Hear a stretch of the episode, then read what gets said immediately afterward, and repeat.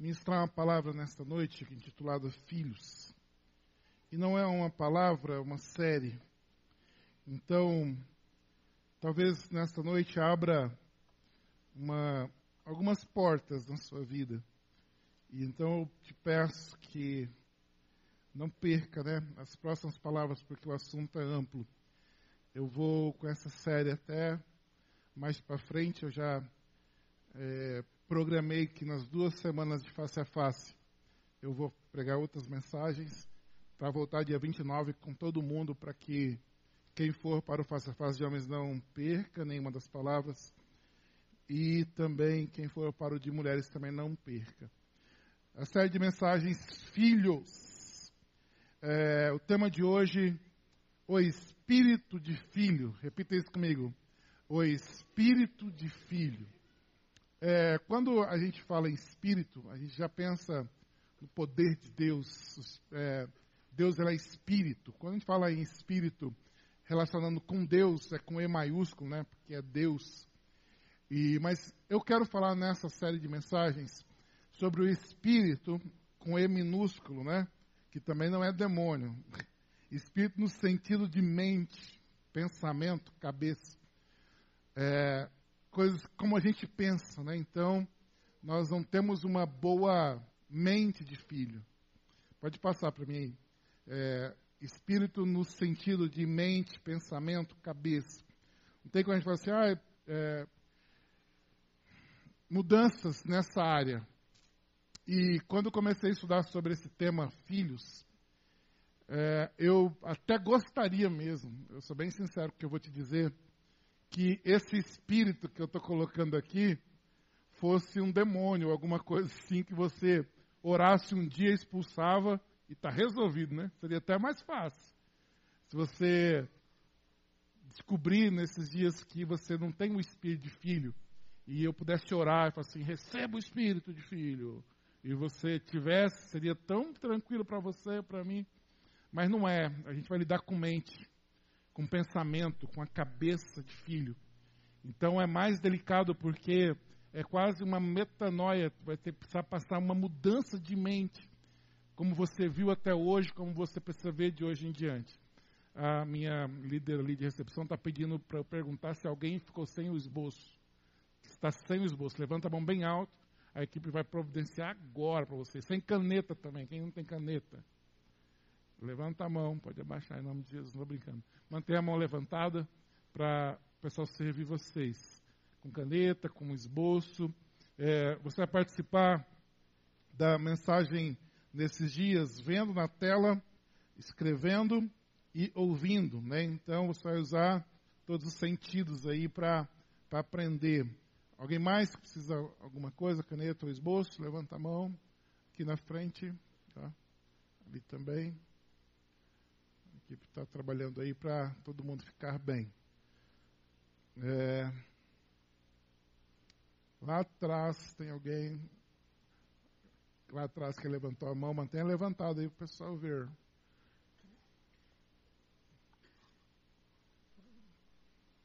Tá. Aí a partir do próximo domingo, quando você entrar, você já procura lá, tá? É para a gente é, ser bem. Ali, ó. Passa ali, ó. Tem a. Isto. Levanta a mão de novo, pessoal ver. Isso.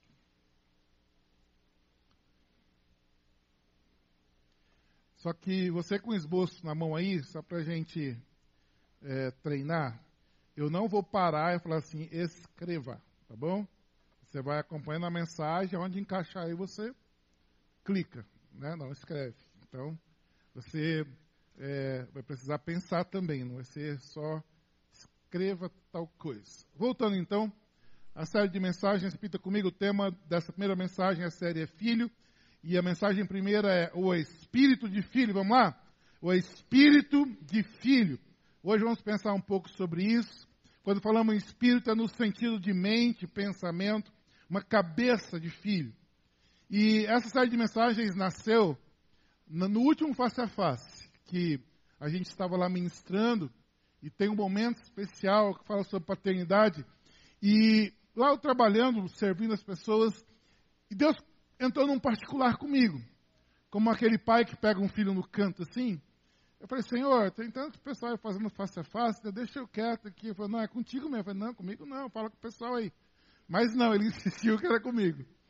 E eu lá ministrando e cuidando e, e conversando com Deus, literalmente assim. Aí eu falei, Deus, o que, que foi? Ele começou bem leve comigo, falou assim, você não sabe ser filho. Eu falei, sei. Eu sou teimoso, né? Já começa por aí. Aí eu falei, não sabe não. Eu falei, o que você está dizendo? Ele falou assim, eu conheço seu coração. Eu conheço seu coração e você precisa crescer em ser filho. Aí eu, como todo filho, né? Que é teimoso, eu comecei a conversar com ele. Falei assim: Como não, Senhor? Eu vou lá na casa do meu pai, nas minhas férias, eu fico lá com ele. E ele começou a falar assim: Eu conheço seu coração. E você precisa crescer em ser filho. E nesse momento eu já estava chorando e não tinha nada a ver com face a face, nem com os homens que estavam lá, eu e ele. Eu falei assim, mas como que Deus fala um trem desse para mim? Sabe quando você se sente assim, injustiçado? Como que ele fala um negócio desse para mim, que eu não sei ser filho? Estou há 20 anos servindo ele, ainda levo essa. E Deus insistiu, você não sabe, você tem que crescer. Você tem que aprender a ser filho, receber direção. Eu falei, oh, meu Deus, o que, que o senhor está. Não acaba essa ministração, não, né? Aí, graças a ele, acabou, né? Mas eu fiquei com aquilo no meu coração, porque as palavras de Deus, elas não vão ficar insistindo com você. Você tem que pegar uma coisa de Deus e ir atrás.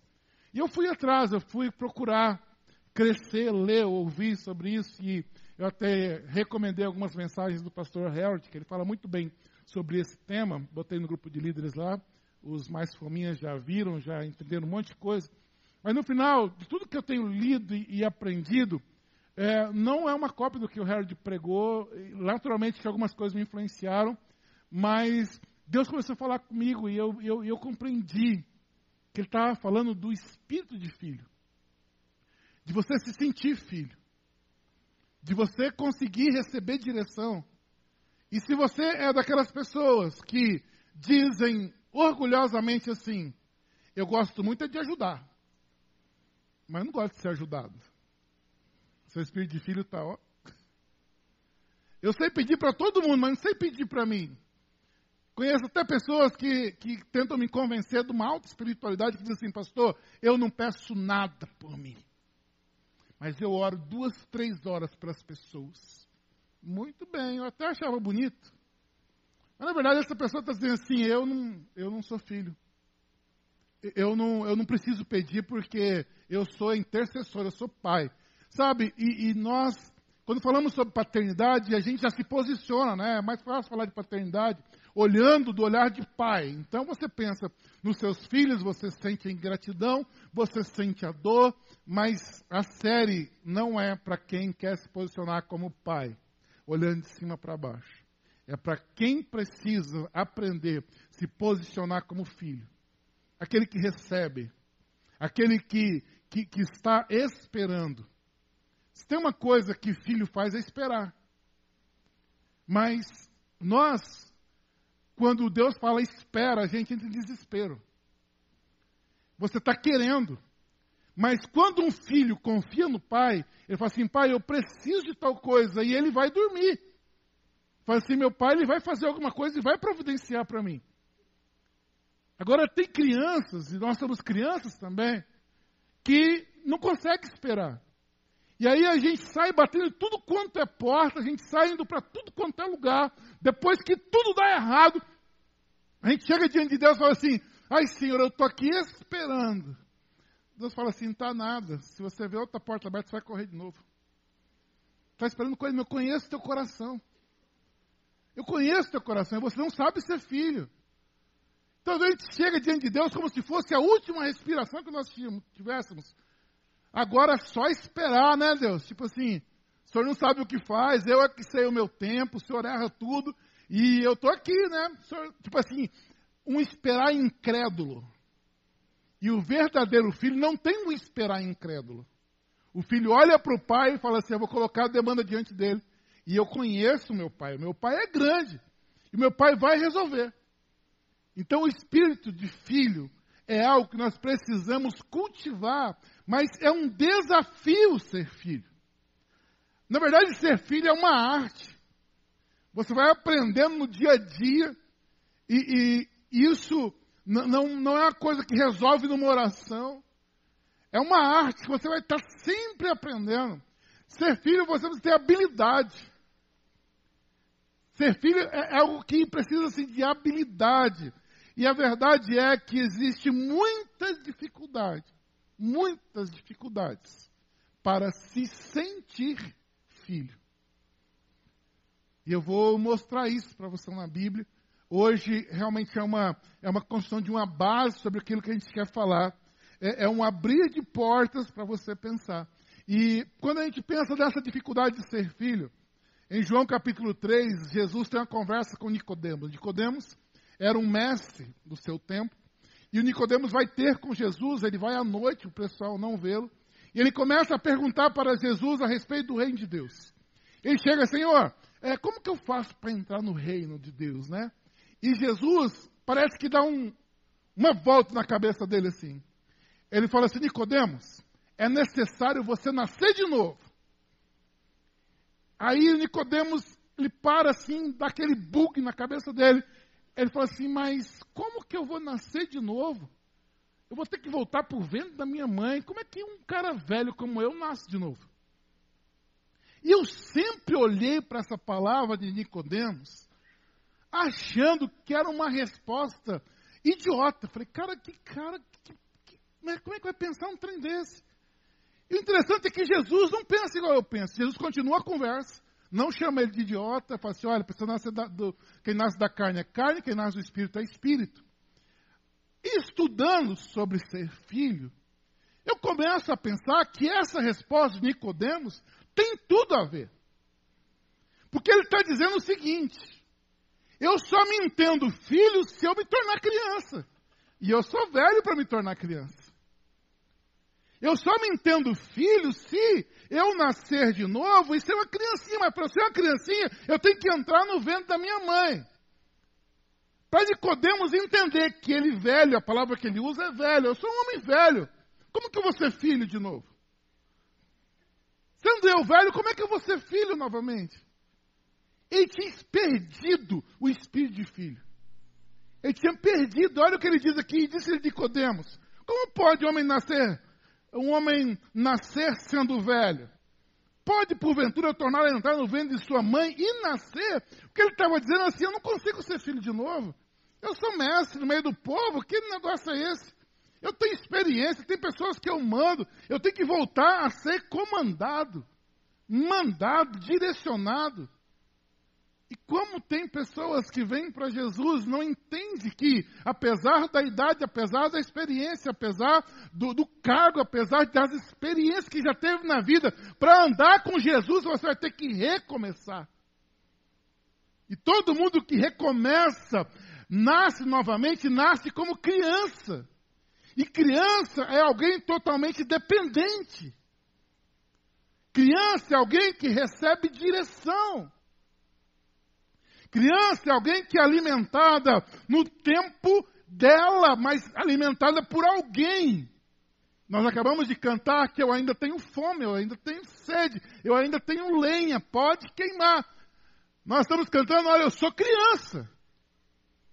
E o Senhor, por favor, me alimenta, papai. Só que como que fala isso? Nicodemos bugou, falou assim, como que eu todo independente, eu já tenho família, eu já sou líder, eu, e agora eu vou viver dependente de novo. Vou voltar a ser filho. Irmãos, e, e Nicodemos ele tinha razão. Quando pensamos na estrutura divina, Deus, o Pai, teve dois filhos, assim, dois filhos. Dois filhos que ele agiu diretamente para que eles existissem. O primeiro foi um que ele fez um barro, né, no chão, e, e formou o camarada e soprou nas narinas o fôlego de vida. Quem é ele? Esse é o primeiro filho. Deus fez o Adão e, e, depois ele teve um segundo filho, que ele também teve a influência direta. Quem é ele? Jesus. Então, diretamente, Deus teve dois filhos. Os textos que eu provo isso, está aqui. O, o, primeiro foi Adão, o texto diz, Gênesis 1, 27. Gênesis 1, 27. Criou, pois Deus o homem à sua imagem, a imagem de Deus o criou, homem e mulher os criou. O segundo foi Jesus. Respondeu-lhe o anjo: Virá sobre ti o Espírito Santo, e o poder do Altíssimo te cobrirá com sua sombra. Por isso, o que se há de nascer será chamado Santo Filho de Deus. Então Jesus, ele é nascido de Deus diretamente porque ele tomou a mulher é, pura, a mulher Maria, a mulher virgem, e o Espírito Santo cobriu, o Espírito do Altíssimo cobriu, e Maria ficou grávida de Deus. E quando nasce, nasce quem? O filho de Deus. Então, os filhos de Deus que ele agiu diretamente são Adão e Jesus. A palavra de Deus diz assim: que o primeiro fracassou e o segundo teve sucesso em ser filho. Olha o texto.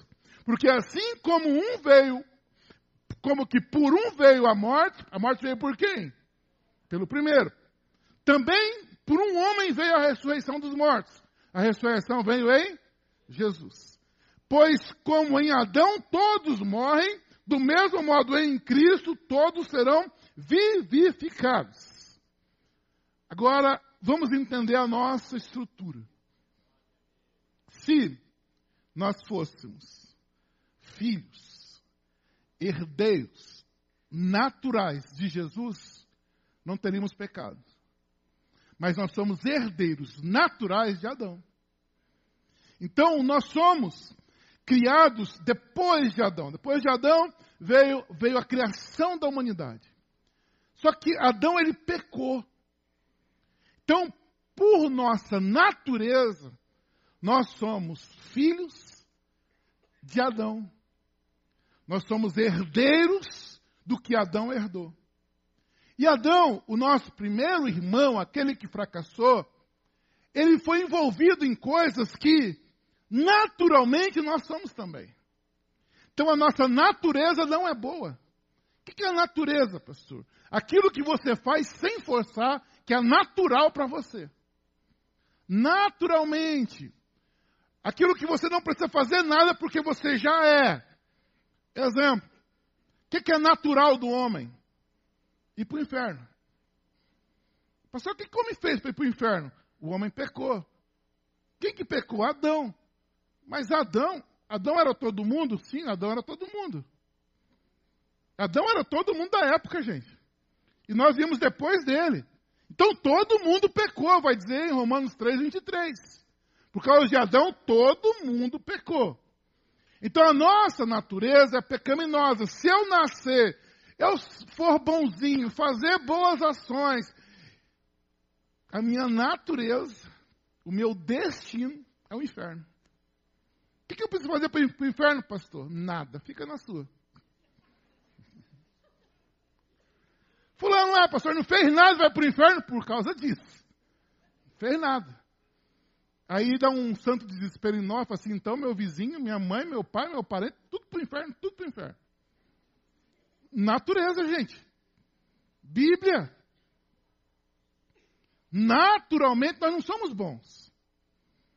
Naturalmente ninguém é bom. A nossa natureza tende para o pecado. Mas vamos culpar o nosso irmão. Adão, ele foi envolvido numa proposta de independência. Lá no Éden estava tudo perfeito. Mas a serpente que estava possuída por Satanás, então ela falava em nome de Satanás, Satanás possuiu uma serpente. A pobre da serpente não tem culpa nenhuma, mas ela estava possuída por Satanás. E ela convenceu o homem de que ele deveria pecar, porque nem era chamado pecado, porque pecado significa errar o alvo. Mas ele convenceu o homem, propondo para ele a independência. Olha, o, o grandão lá falou para você não, não comer desse negócio aí, sabe por quê? Porque o dia que você comer, você vai ficar igual a ele. Aí começou a brotar o quê? Ah, ser igual? Ele vem todo dia aqui mandar em mim, dar direção. Se eu for igual a ele, quero ver ele mandar em mim depois. Sabe, a gente pensa, lê a Bíblia rapidinho, parece que foi um estralo. Mas sabe como que eu creio? Eu creio em dias. Eu creio em venda de ideia. Eu creio em, sabe aquele vendedor insistente? Eu creio que a serpente foram, foi dias e dias convencendo. Ah, come, você vai ficar igual a ele. sabe? Seja independente. Seja independente, mas irmão, deixa eu falar uma coisa para você. Independência não existe. Independência não existe. Ah, houve um tempo, agora, recente, de muitas músicas que eu sou livre, livre, canta que está livre, está livre. E tem gente que achou que ele era livre mesmo. A gente cantou muito, sou livre, livre. Irmãos, você não é pré-existente, o único pré-existente é Deus. Deus é que sempre existiu, não tem começo nem tem fim. Você nasceu no pecado, então você tinha cercas, você era escravo do pecado. Quando você entrega Jesus, você troca de curral. Você vem para o Senhor Jesus e você é livre dentro dos limites dele. Então você não é livre para sair pecando. Você não é livre para fazer o que você quiser. Você é livre para amar o Senhor, você é livre para adorar o Senhor, você é livre para obedecer o Senhor. Então esquece. Esquece que você está em Cristo, agora eu faço o que eu quiser, eu levanto. Se eu quiser ir para o culto, eu vou. Se não quiser, eu não vou. Se eu quiser para eu vou. Se eu quiser, eu não vou. Tem gente que assimilou esse negócio de fazer o que quer. Se enganou. Você trocou de liderança sobre a sua vida. Você trocou de paternidade sobre a sua vida. Mas você tem. Eu tenho, você tem. Nós somos livres dentro de um limite de Deus. Então, essa independência que a serpente propôs para Adão não era independência. Ele está dizendo assim: para de depender dele e vem depender de mim. Para de ser filho dele e vem ser meu filho.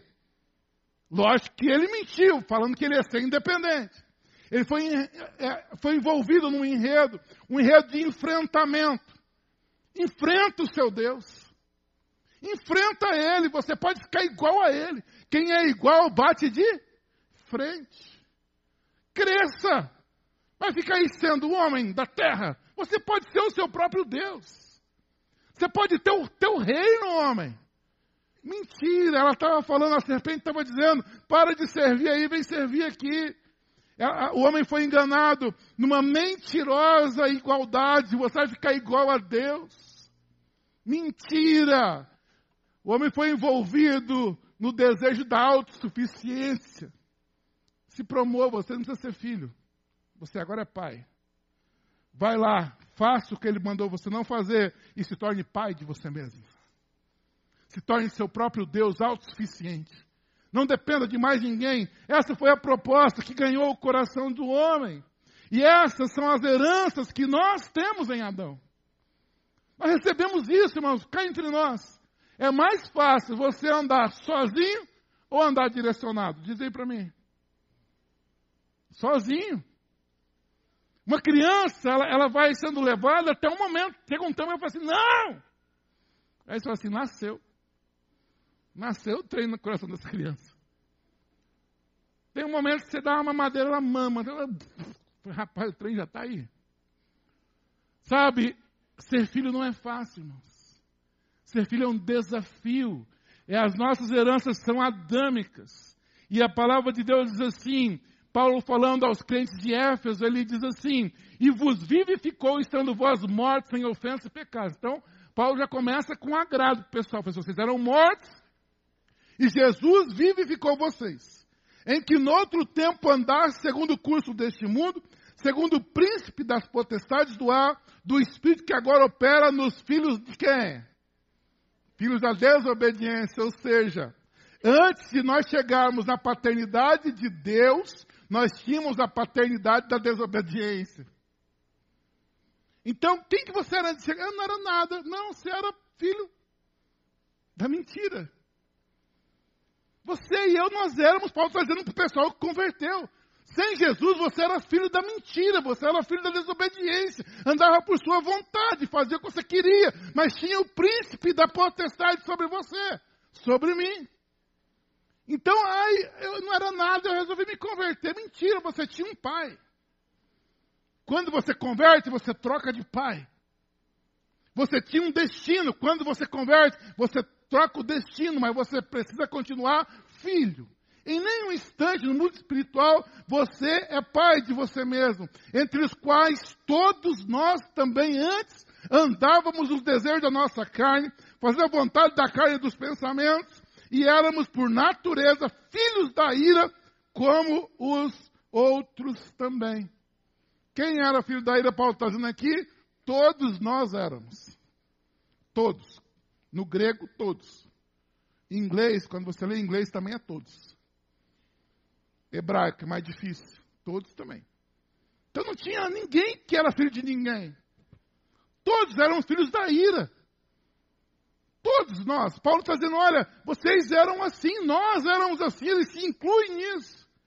Para Adão, Deus era a paternidade. Eu quero só abrir um parênteses aqui que eu vou falar numa outra mensagem. Para Adão, pensa Adão lá no Éden.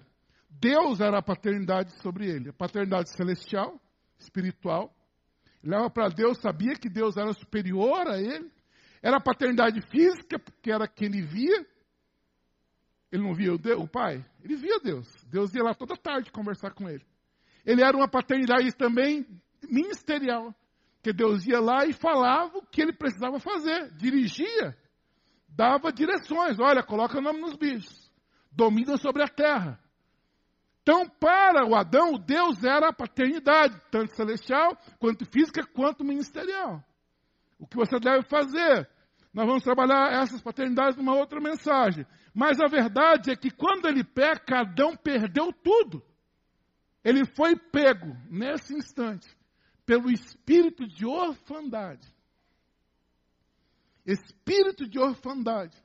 Pastor, então órfão não é só quem perdeu o pai, a mãe, não.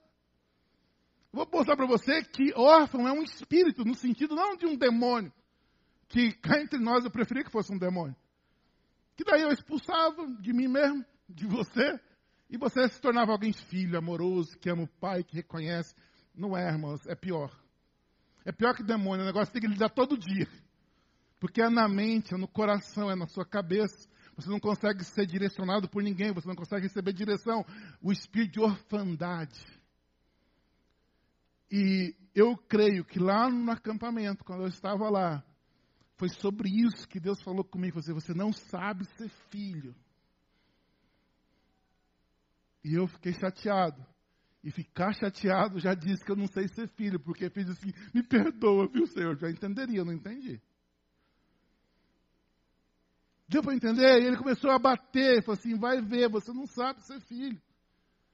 Esse espírito, essa atitude, essa cabeça de órfão atinge a gente, porque isso é uma herança.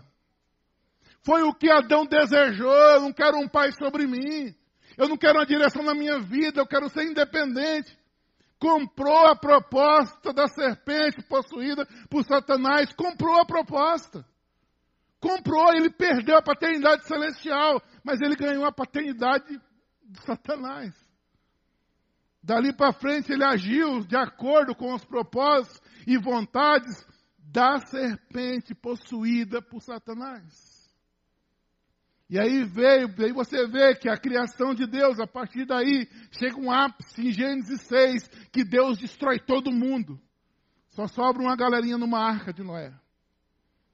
Pode ver que a partir daí, a, o projeto homem, que é chamado de, de a coisa mais linda que Deus fez, aquilo vira de um jeito que Deus falou assim: eu arrependi de ter feito homem. E Deus manda o dilúvio andade pega. E foi com Adão, para você ver que você, não, isso foi de Adão. Vou te mostrar duas coisas dele que parecem muito com a gente. Foi com Adão que a gente aprendeu que toda vez que a gente pecar, gente tem que correr e se esconder. Cá entre nós, irmão, você está sendo cuidado por alguém. Aí você peca. Qual que é a sua vontade? Ih, vou para o discipulado hoje não, hein? Vou para trás da árvore. Ô, oh, fazer discipulado hoje. Não, não, não. Furou o pneu do carro. Atrás da árvore, não quer confessar. Foi com Adão, com o nosso primeiro irmão, que nós aprendemos que quando a gente errar, a culpa é dos outros. É com ele que a gente fala sempre assim: Não, Senhor. Já viu? Tá lá naquela festa lá na tua casa. Tem uma turminha de 8, 9 anos brincando. De repente, começa uma briga. Você chega lá, pai. Quem que foi? Foi ele! Não foi? Quem assume? Adão, irmão. Adão ensinou.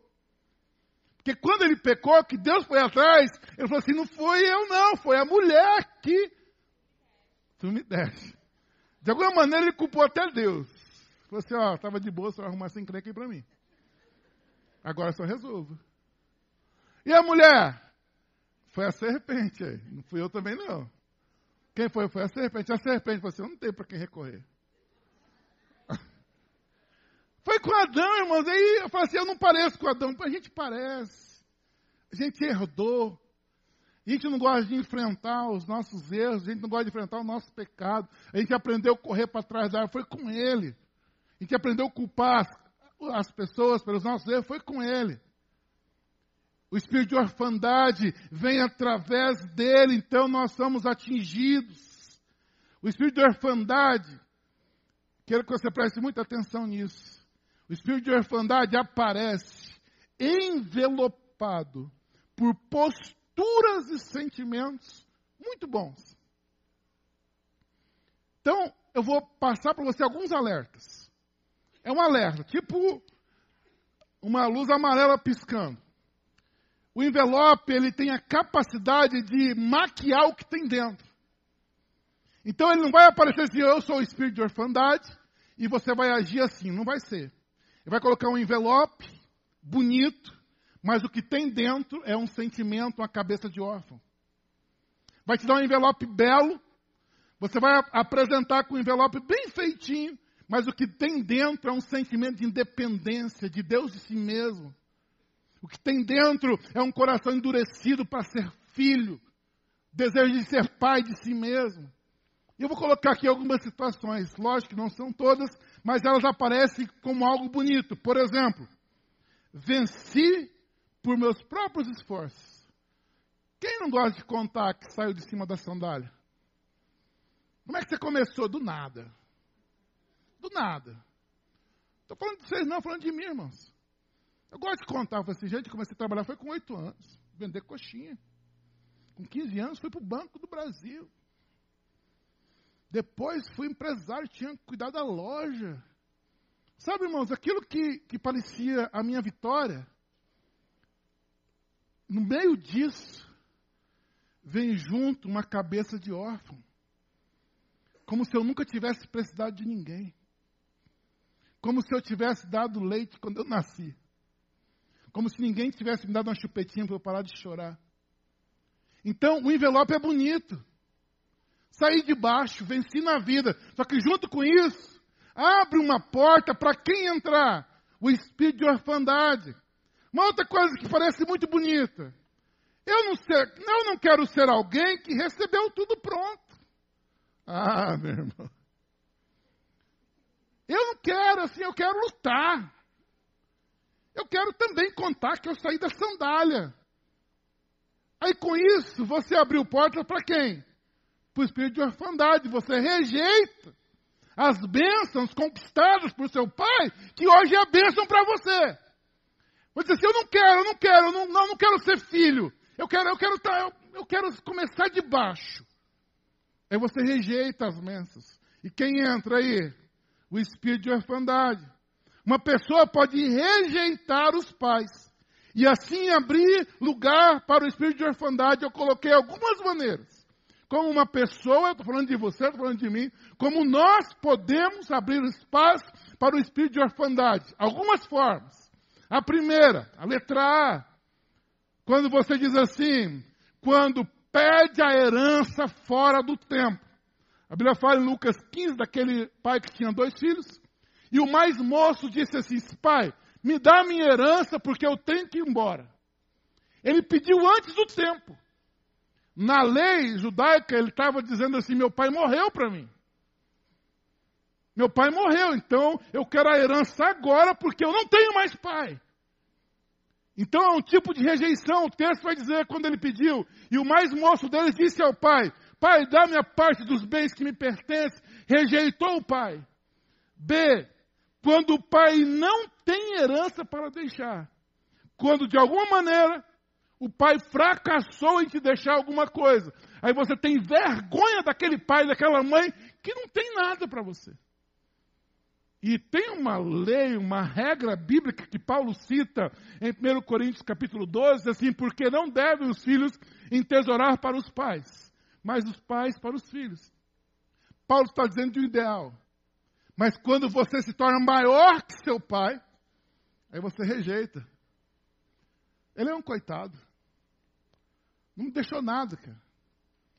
Meu pai não. Olha, meu pai, minha mãe, meu Deus, não gosto nem dizer que é filho dele. Talvez você não diga isso, mas você pensa isso. E a gente está falando de um espírito de orfandade, falando de uma cabeça de órfão. Que você não é louco de abrir a boca e dizer assim: ah, meu pai não me deixou nada, que lá não, não teve sucesso na vida. Você não é doido de falar isso, mas talvez você pense. Talvez quando você está lá endividado, você pensa, pô, meu pai não deixou nada, caramba. Sabe? Aí você está rejeitando o pai. O espírito de orfandade entra. É o pai, a mãe, aqueles que te ajudaram. Isso é, isso é incrível. Ponto C. Quando não usufrui da herança, mesmo estando dentro de casa. Esse pai tinha dois filhos. O primeiro pediu a herança, rejeitou o pai. O segundo viveu em casa. O segundo viveu em casa, mas com espírito de orfandade. E diz o texto assim: E saindo o pai, estava com ele, mas respondendo ele, disse ao pai: Eis que te sirvo há tantos anos, sem nunca transgredir o teu mandamento, e nunca me deste um cabrito para alegrar-me com os meus amigos. Vindo, porém, esse teu filho que desperdiçou os teus bens com as meretrizes, mataste-lhe o bezerro cevado, pai. E ele lhe disse: Filho, tu sempre estás comigo e todas as minhas coisas são tuas. Sabe quando você tem um pai que tem tudo para te dar e você até o respeita, o serve, mas você é pego por um espírito de orfandade e você não usufrui como filho? O cara vivia em casa, servia o pai, mas a cabeça dele era de escravo. Quantas vezes, irmãos, nós estamos aqui com o nosso pai querido, mas a minha cabeça é que eu tenho que fazer, fazer, fazer como se o pai não tivesse nada para te entregar e você não pudesse usufruir. Sabe aquela vida cristã cheia de regra? É um cristão com espírito de orfandade. Eu tenho que fazer, eu tenho que fazer, tenho que agradar meu pai. Não, você é filho. Você pode usufruir. Eu tinha uma época, hoje está melhorando, que de alguma maneira o espírito de orfandade pegou até na minha relação de paternidade espiritual. Minha família é prova eu levava uns quatro, cinco dias quando eu saía de férias, com a minha cabeça fervendo, porque eu dizia assim: eu não posso parar de trabalhar. Eu sou pastor. Como é que um pastor está na praia, cara? Parecia tão honesto, né? Mas era orfandade. Eu achava que meu pai não podia me dar um descanso. Que eu não podia comer um cabrito dele. Quantos pastores, irmãos, servem a Deus não porque é filho de Deus, mas porque se entende servo, empregado, escravo, e não consegue relaxar com uma criança na mão do pai. Dá para entender isso? Não é, como eu disse, até algo, pregando no, no, no, outro culto, falei, cara, se fosse um demônio era tão fácil, velho. Demônio é ficha, você expulsava, mas não é, cara, é, é jeito de pensar. É, é, filosofia que você criou na sua cabeça, é jeito de você ver Deus, você vê Deus, você vê seu pai como alguém que está lá é dele. Aí Deus começou a me tratar sobre isso. Com ele eu estou até bem, lá em casa eu também estou bem. Eu chego lá, eu usufruo, mano. Eu chego lá, meu irmão, é pudim na geladeira, coxinha para fritar. Eu deito, mano. Ó, saí de casa com 120, voltei com 126. Já quebrei, graças a Deus. 6 quilos usufruindo na casa do meu pai. Lá é um fritando, outro passando, outro preparando, mano. E a gente cai para dentro, sabe? Porque a gente é filho. Irmão, mas quantas vezes, quantos filhos, cara? fala assim: é o carro do meu pai, é, é, é o comércio do meu pai, é seu, mano. É o dinheiro do meu pai. Não, pai, não quero dinheiro, não. Vai faltar, não vai. Se ele está te dando, não vai faltar. Deu para entender? Deu para entender que o espírito de orfandade, sabe o que, que, que eu, eu, eu botei na cabeça de pregar isso? Presta atenção sobre o que eu vou te falar. É que a hora que você resolver isso no teu coração, na tua cabeça, o céu vai abrir sobre você. O céu vai abrir, sabe por quê? Por que, que o céu não abre agora quando eu não tenho o espírito de filho? Sabe por que, que não abre agora? Porque se começar a acontecer coisa boa com você agora, você vai pensar que foi você. Não, é que eu estudei. Também, pô, tanto que eu estudei. Quantas vezes, né? Você recebe alguma coisa, você também me debrucei, estudei, passei no concurso. O pai fala assim, foi você não, otário.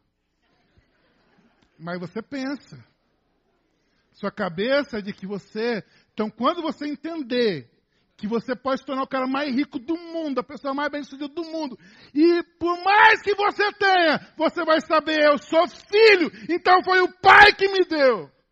O céu vai estar pronto para abrir sobre você. Agora não está pronto. Porque você se acha. Agora não está pronto porque você não é filho. Você tem espírito de orfandade. E eu acredito mesmo, irmãos, que a hora que a gente acabar essa série, assim, coisa vai começar a acontecer. E você, assim, pô, cara, chegar lá, você, carrão, hein, mano. Foi meu pai que me deu, hein? Não foi eu, não. Vai ficar até com medo. Até porque, porque a benção pode trazer também o espírito, né? O espírito de orfandade. Falei assim, não, não foi eu, não. Foi Deus que me deu. Ah, lá igreja todo mundo fala isso. Falei, não, lá não falou, a gente acredita. Não é só falar, não, lá a gente acredita, porque o dia que a gente pensar que é a gente, o céu fecha. Quando você achar que é Deus, o céu abre. É você, o céu fecha. Quem que é o céu aberto para você? O segredo está em ser filho. O segredo está em aprender a ser filho, entender, receber direção. Quando de alguma maneira seu pai foi para um caminho, sua família foi para um caminho, que tudo que você gostaria é que ninguém soubesse de onde você veio. Tudo que você gostaria é que o dia que a pessoa conhece seu pai, você fica com vergonha. Rapaz, conhecer meu pai. Gente, isso é espírito de orfandade. Você é o que é porque ele te fez alguma coisa, ele te pôs no mundo, pelo menos. Quando você tem vergonha de carregar o nome do seu pai.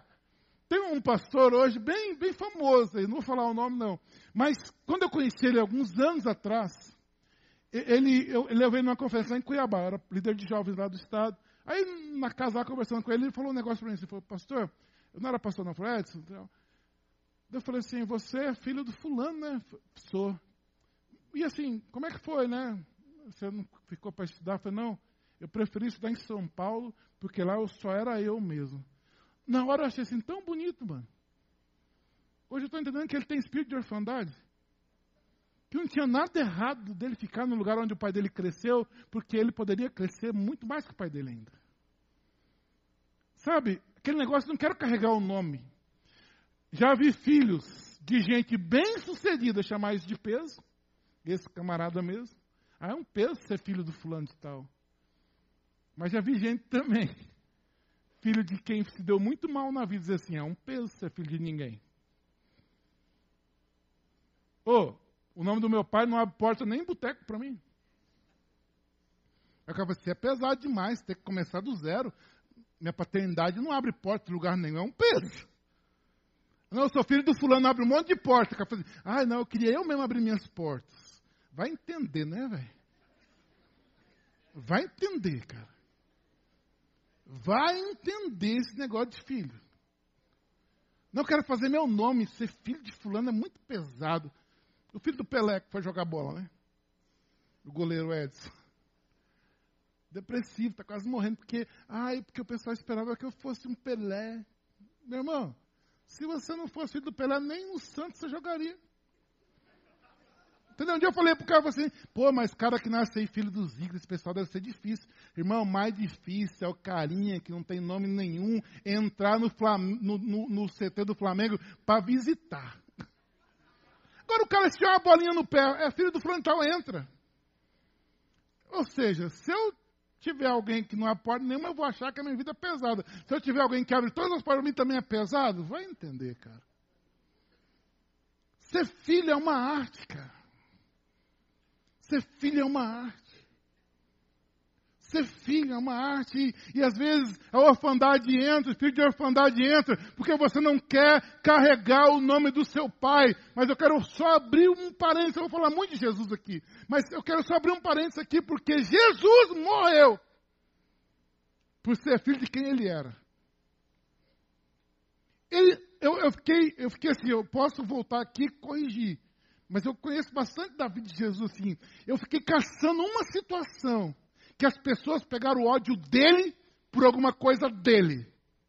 Não tem. O ódio das pessoas veio quando ele foi batizado e o céu abriu e o céu testemunhou: Esse aí é o meu filho em quem eu tenho prazer. Irmãos, depois que esse céu disse isso para ele, Jesus foi perseguido até a morte. Dali já foi levado para o deserto. Lá no deserto, Satanás só testava ele no quê? Você não é o filho de Deus? Come esse, transforma essa pedra em pão. E esse negócio foi até ele morrer. Lá na cruz o pessoal gritava o que para ele? Ah, você fez não sei o que. Não, foi assim, você não é o filho de Deus? Então desce dessa cruz. Ele morreu por ser filho de quem ele era filho. Se tinha um nome pesado para carregar, era filho de Deus. E ele carregou. Ele carregou, ele morreu por não rejeitar a sua paternidade, aleluia. Ele morreu porque ele não rejeitou o pai dele. Ele não rejeitou de onde ele saiu, de onde ele veio. Sim, eu sou filho de Deus, imagina as piadas. Imagina as piadas. Ei, você que é o tal do filho de Deus, está aqui aprendendo fazer casa, que o José, a paternidade física dele, a gente fala sobre isso, era marceneiro, né? Era, é, mexia com madeira. Ô, filho de Deus, batendo martelo, hein? Filho de Deus, nada, hein, porcaria. Já pensou? Eu sou filho de Deus, sim. O nome que eu carrego é o de Deus. Se alguém hoje metesse uma arma na tua cabeça e dizer assim, se você afirmar que você é filho do Zé, você morre. Você morreria? Você morreria? Talvez seu pai é um cara lá fracassado. Você morreria? Sou filho dele, não. Tem gente que faz questão de dizer de quem não é filho. Sabe por quê? De alguma maneira nós sonhamos com o pai ideal. Quem aqui, entre nós, atire a primeira pedra, que nunca pensou assim, seria melhor ser filho do fulano de tal? Hã? Quem nunca olhou para o pai do amiguinho e falou assim: Isso aí que é pai, moleque. Dei azar. Hã? Espírito de orfandade. Espírito de orfandade. Espírito de orfandade, quando a gente começa a dizer o que, que nós precisamos, o que nós queremos, como que o nosso pai tem que ser. Quem nunca pensou, talvez você não é doido de dizer, quem nunca pensou como seu pai devia ser com você?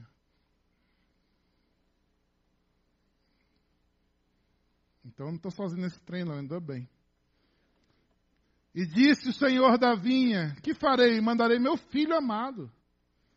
Talvez que vendo o respeito, mas vendo os lavradores, arrazoaram entre si, dizendo: Este é o herdeiro, vinde, matemo-lo, para que a herança seja nossa.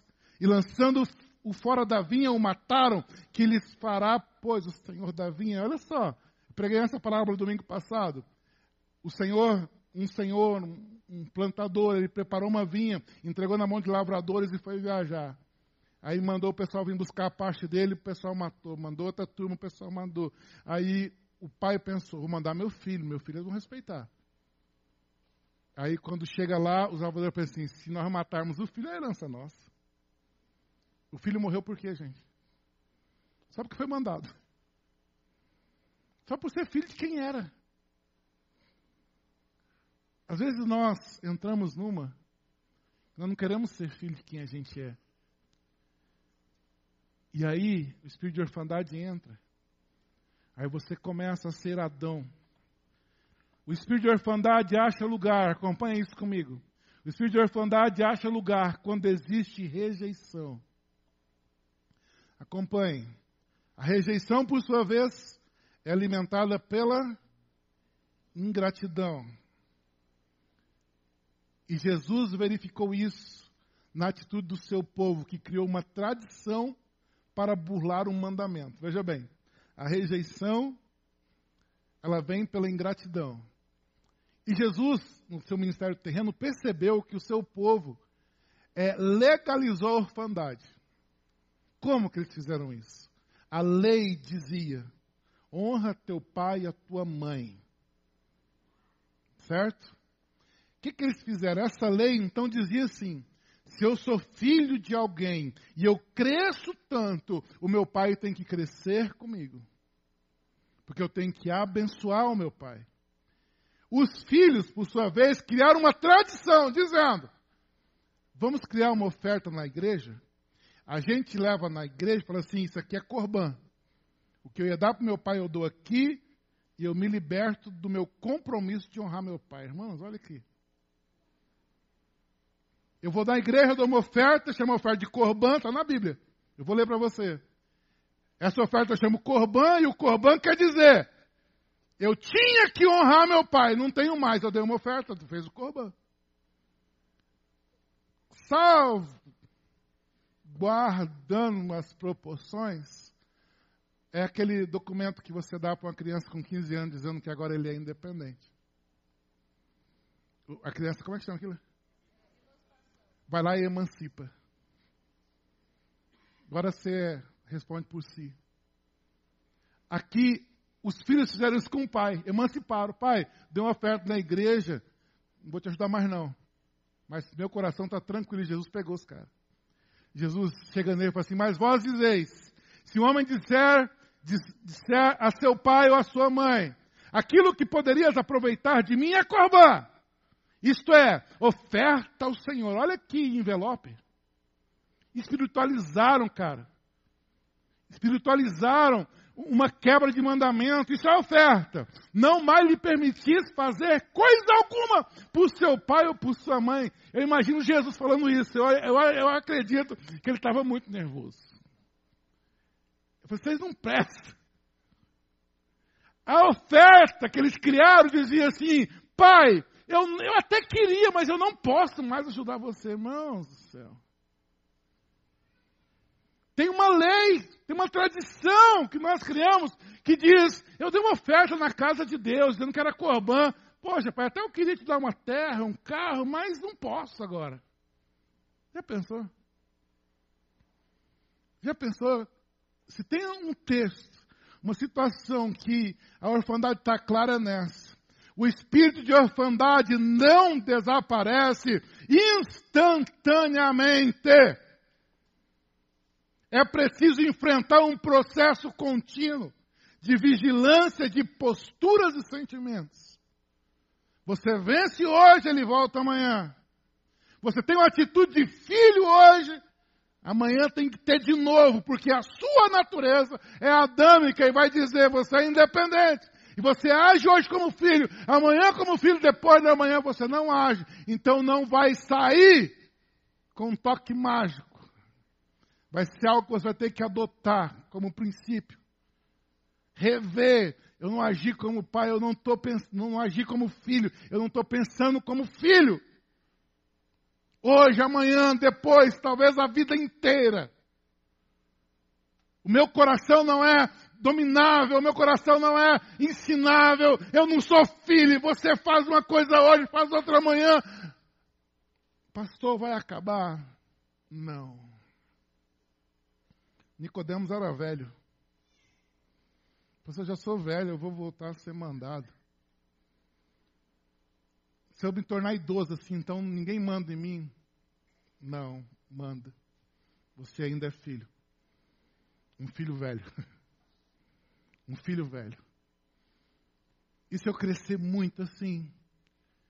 Como que eu olho para o meu pai como filho? Irmãos, é Senhor. Essa geração do você, cara, não cai, eu não, eu não entendo.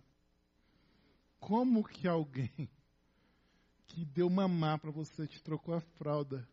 Agora que você cresceu, é digno de ser chamado de você, irmão. Pelo amor de Deus. Sabe, tem coisas que você precisa entender. Você é filho. Você pode viver mil anos e essa estrutura não vai mudar. Você não vai ser pai do seu pai. Não vai ser. Mas quando estiver cuidando dele, você ainda é filho. Você ainda é filho. E quando quebra isso, irmãos, você fecha o céu sobre a sua cabeça. O antídoto para o espírito de orfandade é o cultivo do espírito de filho. Você está entendendo que eu não estou falando de uma entidade, eu estou falando de uma postura? O único jeito de você quebrar, matar o espírito de orfandade é quando o espírito de filho estiver maior que ele. Quanto mais espírito de filho, menos de orfandade. Mais espírito de filho, menos de orfandade. Menos espírito de filho, mais orfandade. Estamos juntos? Estamos entendendo? O que fazer então? Vamos lá. Mete a caneta aí. O que fazer para cultivar o espírito de filho? E agora eu não vou me demorar, então eu vou citar para você. Passo um. Ensino. Passo um. Pare de negar o espírito de orfandade. Ah, pastor, falou com todo mundo, mas eu, hein? Eu não sou, não. Passo 2. Desenvolva um profundo reconhecimento aos pais. Irmãos, por que, que eu olho um monte de Instagram e salvo guardo, acho que nem no meu tem a foto do meu pai. Porque não é a coisa, talvez, da qual você mais se orgulha, né? Da minha mãe tem. De um lado eu estou até bem. Do outro eu vou melhorar. Por que você prefere postar uma foto com um famoso do que com seu pai? Irmãos, eu estou dizendo assim, ó. Do jeito que pega aí, pega aqui, viu? Não acho que eu estou brincando, não. Desenvolva. Para desenvolver alguma coisa, você tem que fazer o que, irmãos? Fazer todo dia, não é? Senhor, eu quero aprender a reconhecer meu pai. Beleza, você vai orar, mas vai lá, leva um café para ele lá, vai. Pai, vim trazer um negócio para o senhor aqui. O que, que é? Um café que o senhor gosta. Ah, não é meu aniversário? Não, pai, que eu te reconheço como meu pai. Para ele talvez não sei, não dá nada, mas para você dá. Para você, você precisa dizer para a tua alma que você é filho. Terceira coisa, cultive profunda gratidão aos pais. Você entende a palavra cultivar? Que não é uma coisa de momento, é uma coisa de sempre. Quarto, para encerrar, cumpra o mandamento da honra. Não invente um corban na sua vida. Não, meu pai não me fez nada, então eu não preciso honrar. É um corban que você inventou. O mandamento diz: honra pai e mãe. Honra pai e mãe. Qual que é o resultado disso? para que tudo te vá? Cria uma resposta porque as coisas não estão tão bem na tua vida. Porque o mandamento está sendo quebrado.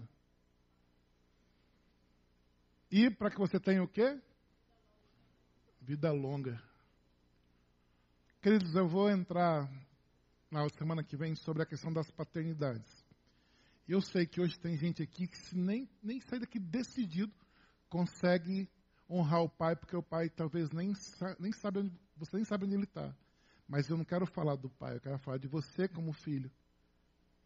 Se você sair daqui decidido que você não quer o espírito de orfandade, mas pastor, eu não consigo fazer nada agora, mas você vai dizer para Deus, eu estou preparado para qualquer momento, quando eu puder fazer, eu vou fazer.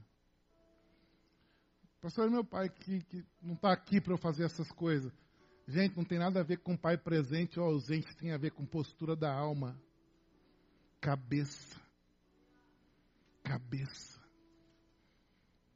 Cabeça de filho. Espírito de filho. Adote isso para você. Onde que isso afeta? Em tudo. você não parar em emprego? Não sabe ser filho. Filho, emprego, lógico, você não sabe ser filho. Se alguém mandar em você, você fala, ninguém manda em mim não, hein? Espírito de orfandade. Não tem amizades longas, que é o dia que alguém diz assim, você está errado, você fala assim, eu não erro. Eu não erro. Não tem espírito de filho. Tantas coisas, irmãos, tantas coisas. Voltando, se você não conseguiu preencher os quatro passos aí, para que você consiga ser vitorioso, eu quero ser, eu quero que você seja. Pare de negar o espírito de orfandade. Desenvolva um profundo reconhecimento aos pais. Cultive profunda gratidão aos pais. E cumpra o mandamento da honra. Custe o que custar, cumpra. Pastor, mas para mim não é fácil. Eu já comecei dizendo no começo da mensagem que não era fácil ser filho. Então não enganei ninguém. Fique em pé no teu lugar, eu quero orar com você. Primeira coisa que eu quero orar com você. Feche seus olhos e se de alguma maneira, se poxa, eu comecei essa série, eu falei, não vai, não vai me pegar. Mas entendendo agora o que é ser um filho, eu admito que eu não tenho espírito de filho 100%. Eu admito Quero que todo mundo feche os olhos, porque ninguém tem que olhar ninguém agora. A verdade é que eu estou te perguntando assim: o tema, ser filho, tem a ver com você? Você tem dificuldade nisso? Se é o seu caso, levanta a mão junto comigo para nós orarmos. Há um reconhecimento? Existe mesmo, pastor. Eu não. Eu tenho dificuldade de um comando na minha vida. Às vezes eu acho que eu sou maior que meu pai mesmo. Eu acho que eu sou eu olho para ele com dó. Meu Deus. Eu olho para ele e falo: caramba, onde eu fui parar, onde ele ficou? Se arrependa, cara, ele é seu pai.